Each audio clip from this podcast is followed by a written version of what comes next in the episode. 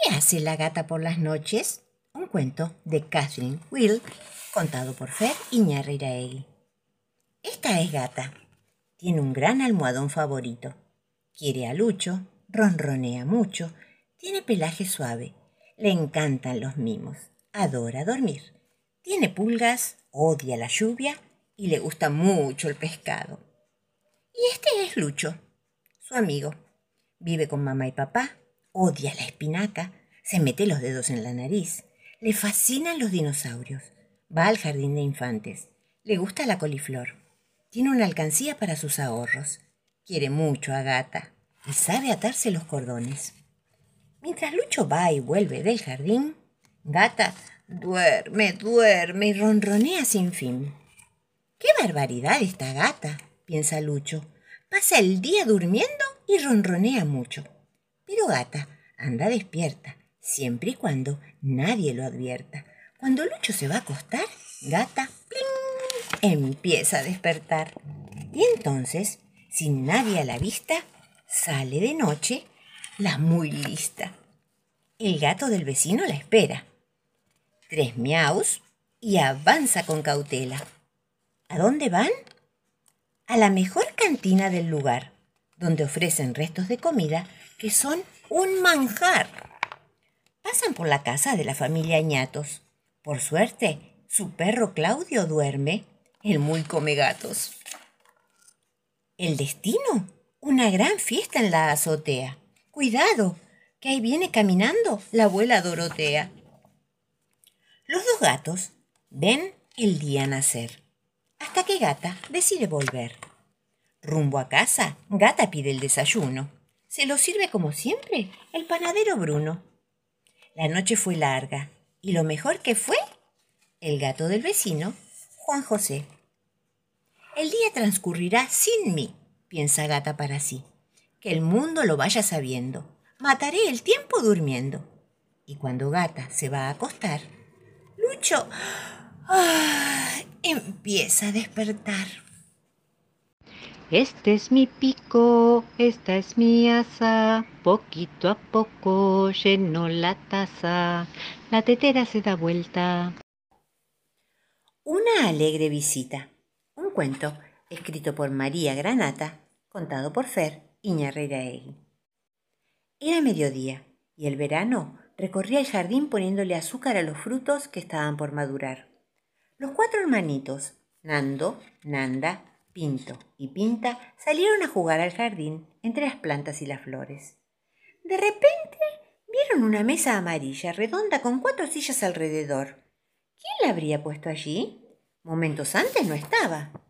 Se acercaron intrigados. Vieron sobre el mantel cuatro platos llenos de semillas y cuatro vasos con agua de lluvia. Cada uno se sentó en una silla de paja y empezaron a comer sin ganas las semillas y a contar los hilos de lluvia que había en cada vaso. Se les acercó el verano con un cesto de mimbre lleno de uvas. ¡Ay, cómo me gustaría quedarme con ustedes! les dijo el verano, pero tengo que enseñarle a las chicharras a cantar y abrir miles de flores entrecerradas y ayudar a madurar a los frutos que todavía no aprendieron a hacerlo bien. Acarició la cara de cada uno de los cuatro hermanos y ellos sintieron que les había acariciado el sol. Luego el verano partió. En ese momento, la mesa empezó a girar, y como los platos y los vasos giraban más ligeros que la mesa, ninguno acertaba con el suyo. ¡Ay, mi vaso se escapó! ¡Ay, cuál era el mío! ¡Ay, mi plato es el que corre más! ¡Ay, qué carrera tan fantástica! Sin dejar de dar vueltas, la mesa con sus sillas recorrió el jardín trazando círculos alrededor de las plantas y también alrededor de una hormiga que se llevó un gran susto y perdió el pedacito de hoja que había cortado. ¡Viva! ¡Viva! Esto es como si estuviéramos en una calecita que no se cansa nunca, exclamó Pinta. Y gira que te gira, la mesa subió hasta la copa de un árbol. Allí se quedó quieta, muy quieta. Estamos arriba del fresno, exclamó uno de los chicos. En una rama había un nido bastante grande que tenía escrita la dirección. Calle del Fresno, rama torcida, nido 23. Tenía una campana del tamaño del carozo de un durazno. Pinto la hizo sonar tres veces con bastante cuidado. De pronto salió un petirrojo que los invitó a pasar. Ay, somos muy grandes para entrar en el nido, dijo Nanda. Lo podemos romper. No se preocupen. Eso es tan fácil de solucionar, aseguró el pájaro. Voy a cantar el canto de empequeñecer. No bien empezó. Los cuatro sintieron que a cada nota se achicaban más y más. Con mucho cuidado y en fila, entraron en el nido. Entraron también la mesa amarilla y las cuatro sillas de paja, tan empequeñecidas que resultaba dificilísimo reconocerlas. Y allí se sentaron el petirrojo, su esposa y sus dos pichones muy contentos. Al fin comeremos en nuestra mesa, dijo uno de los pichones. Estoy sentado en mi silla, añadió el otro. Los chicos se enteraron de que la mesa y las sillas eran de los pájaros. Se habían escapado, habían crecido afuera del nido, mientras jugaban a ser grandes. Qué lindo es estar adentro de un nido, exclamó Pinta. Pueden quedarse a pasar unos días, los invitó el petirrojo. Y nos gustaría mucho, dijo Nando, pero tenemos que volver a casa. ¿Qué hora es? quiso saber Nanda. En uno de los platitos, ya vacíos, el petirrojo puso dos pajitas como si fueran las agujas de un reloj y respondió Es la una y media. El sol quema. ¡Ay, qué tarde! Vámonos ya mismo. Pero no tan chiquitos porque nos van a pisar, se preocupó Pinta. Cantaré el canto del tamaño y volverán a crecer, aseguró el petirrojo. Con el canto, los niños recobraron su estatura y corrieron hasta su casa. ¿Dónde estuvieron? fue la pregunta llena de ansiedad de la mamá. Adentro de un nido, fue la respuesta que repitieron hasta la noche. Solo les creyó una mariposa que entró por la ventana. Fin. Pórtate bien, Tiger. Un cuento de Eleanor Fremont contado por Fer Iñarreiraegui. A Tiger le encanta saltar. Boing, boing, boing, boing. Un día Tiger entró saltando a ver a Pooh, que estaba guardando un pote de miel. ¡Hola! dijo Tiger con una sonrisa, pero tropezó con el banquito de su amigo y lo hizo caer. ¡Cataplum! ¡Ay, ay, ay, ay! se quejó Pooh. Lo siento, amigocito, dijo Tiger. ¿Querés venir a jugar? No, gracias, Tiger, contestó molesto Pooh. Creo que no voy a poder salir fácilmente de aquí. El piso está lleno de miel y voy a tener que limpiar todo. Bueno, hasta pronto, dijo Tiger, y se fue saltando y saltando hasta la casa de Rito, el cangurito. Boing, boing, boing. Rito estaba armando una torre con cubos. Cuando Tiger entró y sin darse cuenta, ¡ah! derribó la torre. ¡Ey! gritó Rito. Oh, lo siento, amigo Rito, dijo Tiger. ¿Quieres salir a jugar conmigo? No, contestó Rito. Tengo que ordenar mis bloques de madera. Bueno, dijo Tiger, hasta pronto.